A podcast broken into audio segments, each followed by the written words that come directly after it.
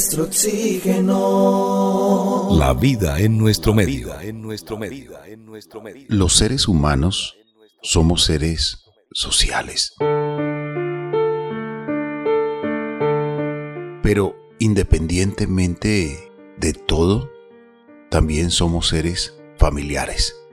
Porque la familia constituye el primer círculo social del ser humano, en el que con una base afectiva y formativa se le brinda al recién nacido protección de su inocencia, cuidados, ternura, cariño, así como sus primeros conocimientos en los valores.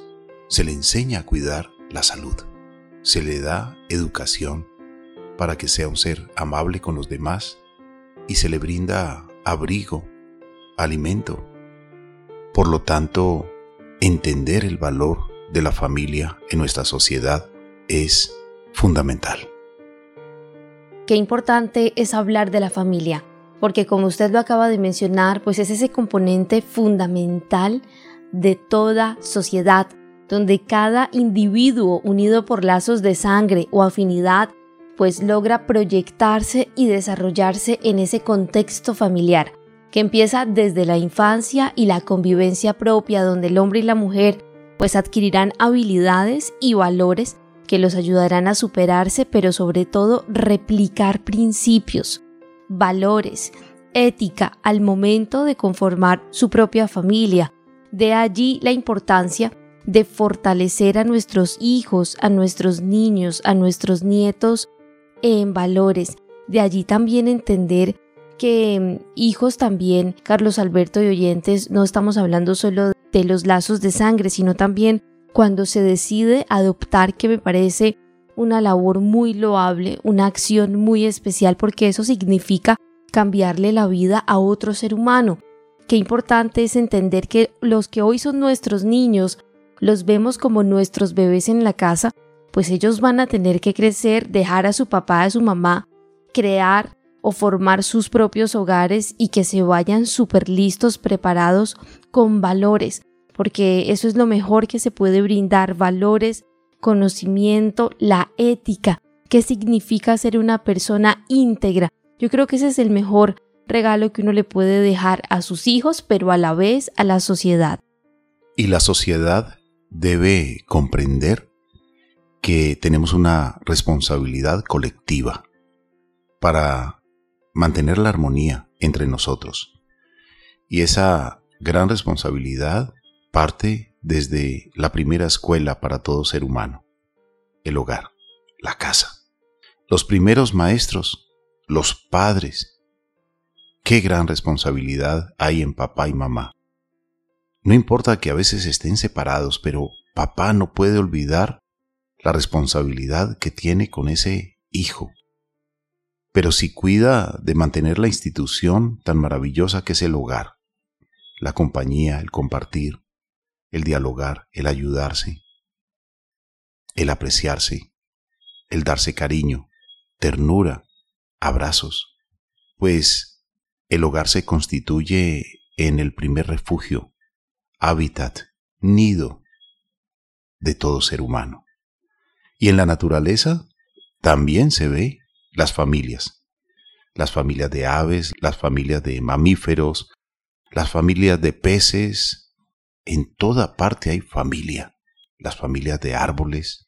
Es maravilloso observar cómo si al ser humano se le enseña a valorar la familia y a observar que hay familia por todas partes, entonces nos volvemos seres humanos muy, pero muy respetuosos.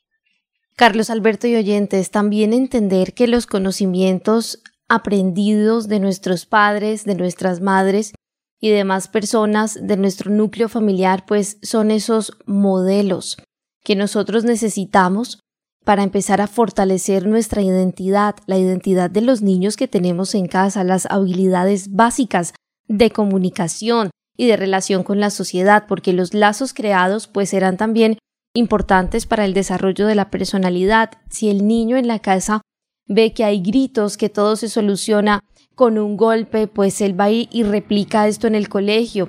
Después lo va a replicar en la universidad y lastimosamente, pues lo va a replicar con su pareja y va a seguir de pronto repitiendo patrones que son dañinos y tóxicos de alguna manera para él y para su entorno, para el entorno que ya de adulto él mismo haya creado. Qué importante es hablar de esto, porque desde que estamos muy pequeñitos es que se nos enseña a respetar, que cuando los adultos están hablando debemos hacer silencio, que debemos de alguna manera no gritar a las personas, que debemos ser muy cuidadosos antes de hablar. Primero pensémoslo dos veces.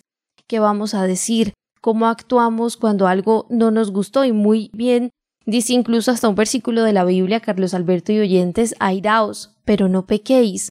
Que si nos vamos a airar, algo nos va a molestar, por supuesto.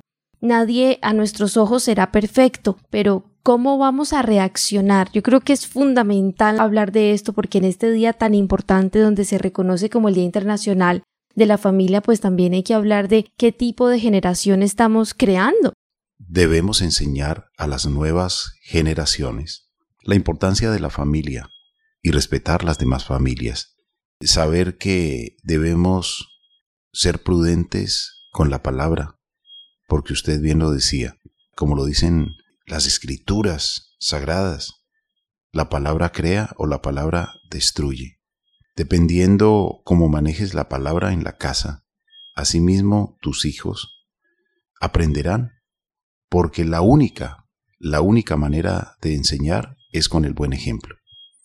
Y se necesita que papá y mamá o padre responsable o adulto responsable de la crianza de un niño le enseñe valores para que cuando llegue a la escuela, pues allá aprenda geografía, matemáticas, historia y otras eh, materias, pero los valores se enseñan en casa.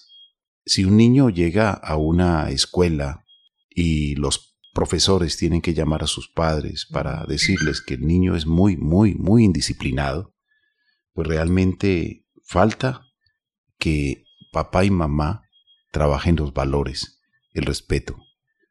Hay niños que son bien criados, pero son afectados por otros niños que les hacen bullying en la escuela y tienen que soportar a veces, lamentablemente, a estos niños maleducados. Por eso papá y mamá tienen una responsabilidad en casa.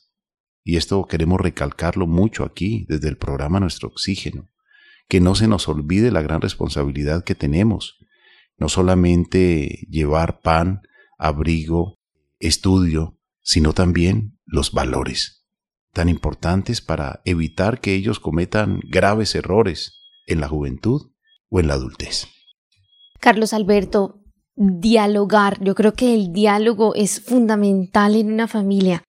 Mire, si lo llaman del colegio, continuando con ese ejemplo que usted acaba de brindar y le dicen es que el niño está teniendo actos violentos y si usted sabe que tal vez el niño está replicando eso que está viendo entre usted y su pareja, pues hay que cambiar esto, hay que cambiar y que el niño de adulto pues no vaya a seguir este patrón, pero también si el problema no viene desde el hogar y por ejemplo puede ser bullying, puede ser una persona externa al niño, pues antes de ir a pegarle porque nos llamaron del colegio y desquitar casi que toda nuestra ira con el niño, sentarnos a hablar.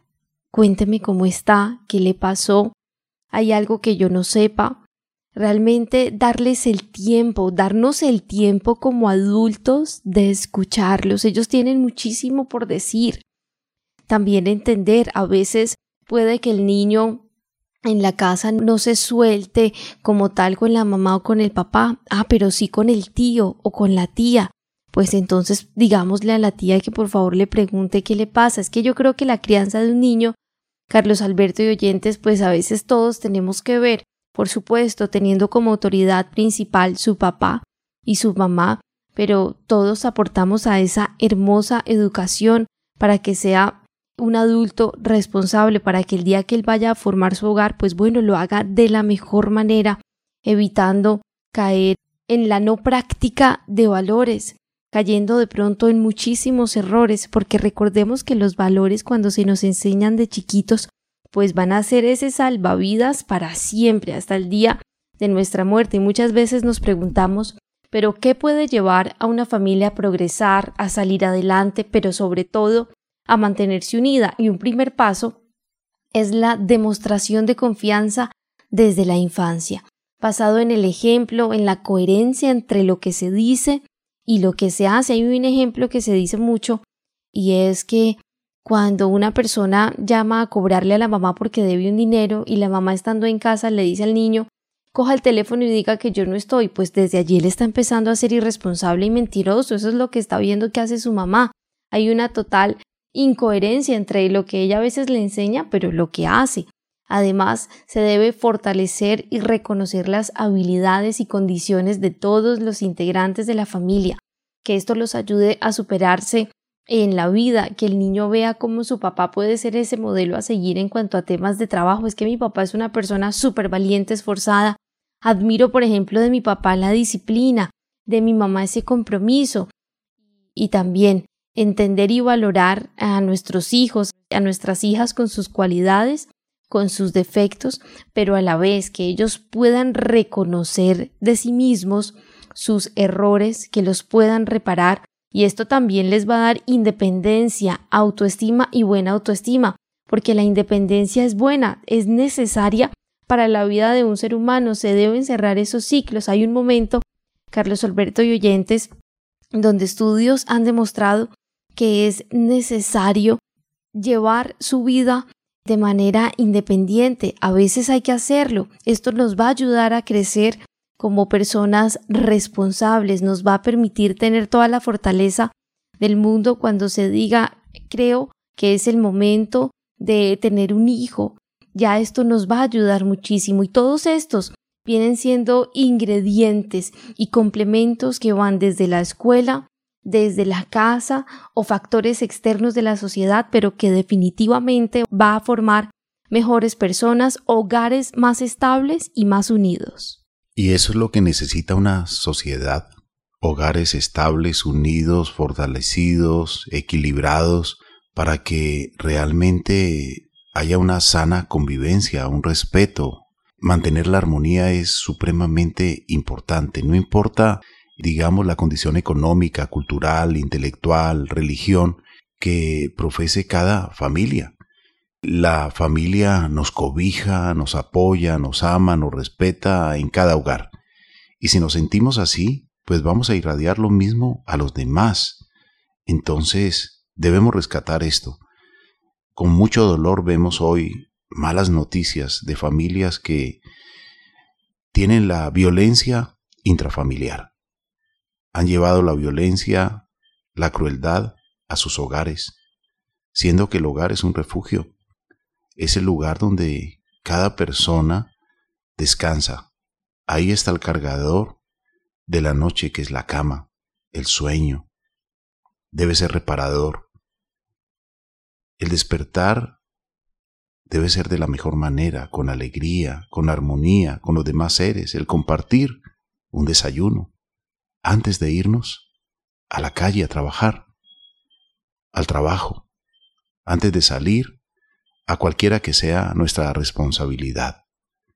Y al regresar en la tarde, en la noche, también que sea nuestro refugio para el descanso, para el compartir, para el reírnos, para el dialogar, para el compartir enseñanzas, reflexiones, Cosas muy lindas pueden pasar en la vida de cada ser humano que cuida el presente, que no autosabotea su familia, que respeta esa institución maravillosa llamada familia.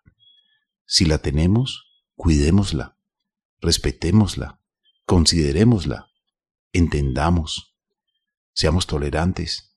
Todos somos diferentes Ningún ser humano es igual. Y no por ello vamos a ser enemigos. Hay que compartir. Hay que vivir. Y si tenemos el regalo genético de papá y mamá y compartimos como hermanos, de crianza, pues realmente tenemos que ayudarnos. Tantas cosas por hacer sin desperdiciar. Hacemos este programa porque sabemos que la vida tiene sentido y lo más importante de la vida es la vida misma, nuestro oxígeno, la otra radio. Carlos Alberto y el grupo Pa' Vivir Contento ha hecho una canción dedicada a la familia, titulada Abrazo Familiar. ¿Será que a veces en la familia, en casa, en el hogar, estamos esquivos al abrazo? ¿Será que cada quien llega del trabajo y es a encerrarse en el cuarto y ya ni siquiera utilizamos el comedor? ¿O será que cuando estamos en el comedor cada quien está en su mundo con el teléfono y dejamos de compartir y yo no tengo ni idea cómo estuvo mi mamá todo el día ni mi papá y ellos tampoco ni cómo me fue en el trabajo, no sé cómo le fue en el trabajo a mi hermana, a mi papá, porque estamos en otro mundo y nos hemos ido desconectando con el abrazo, con el amor, con la ternura, con la capacidad de asombro. ¿Será que nos hemos desconectado del diálogo físico y estamos más bien conectaditos con los diálogos virtuales? Que no nos descuidemos, aprovechemos esa oportunidad de abrazar, abrazar a nuestra familia. Ese abrazo familiar es medicina, es fortaleza para cualquiera de los integrantes de la familia. Abrazo familiar.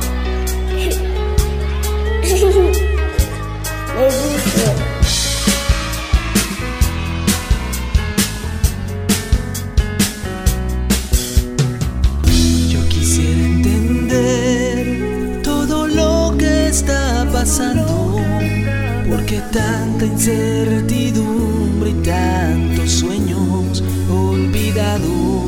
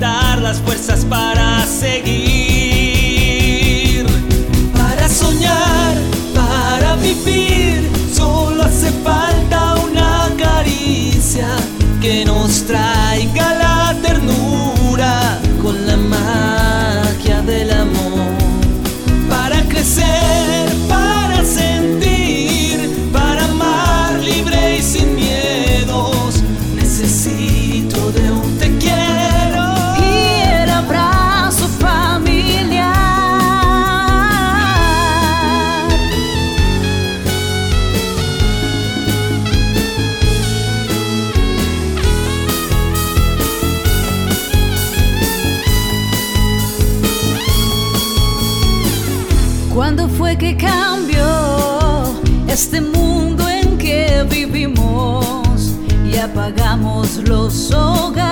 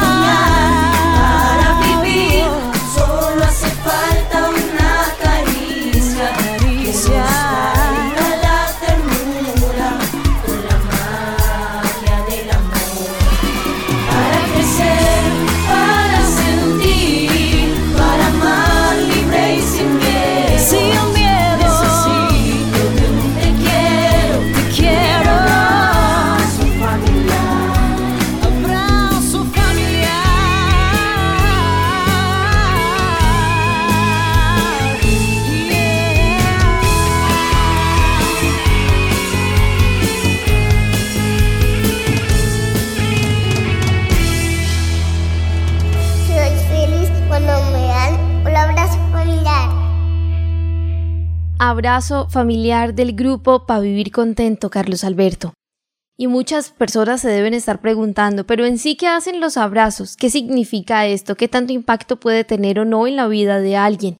Los abrazos acercan a las personas, demuestran apoyo y solidaridad, brindan esa sensación de protección, demuestran afecto, aprecio, estima, reconfortan independientemente de si la persona está triste o no.